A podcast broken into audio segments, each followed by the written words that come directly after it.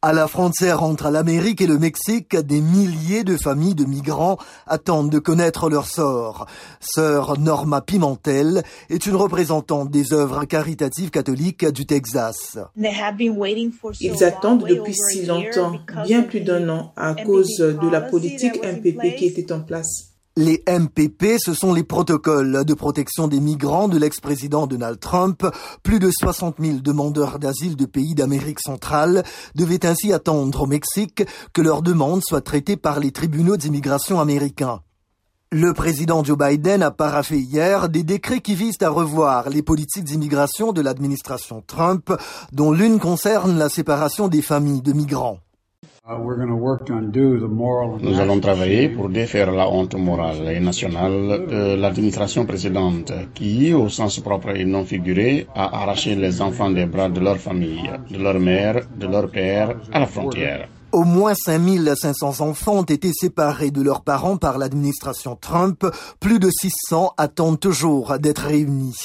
Les analystes de l'immigration estiment que les actions de Biden sont une première étape positive. Sarah Pierce du Migration Policy Institute.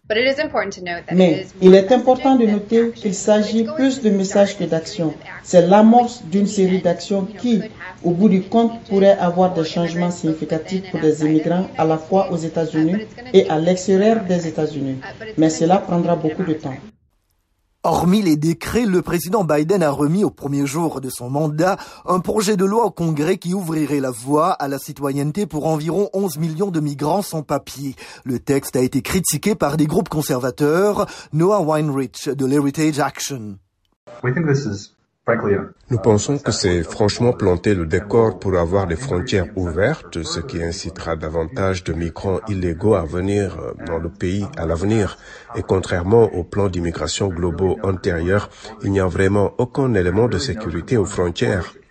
Le mur frontalier entre les États-Unis et le Mexique était la politique phare de Trump. Biden a suspendu sa construction pour deux mois en attendant d'étudier la démarche à suivre. 56 pour, 43 contre.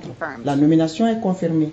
Biden a nommé Alejandro Mayorkas comme son secrétaire de la sécurité intérieure, le département qui supervise notamment la politique migratoire des États-Unis. Mayorkas, fils de réfugiés juifs de Cuba, a été confirmé hier par le Sénat.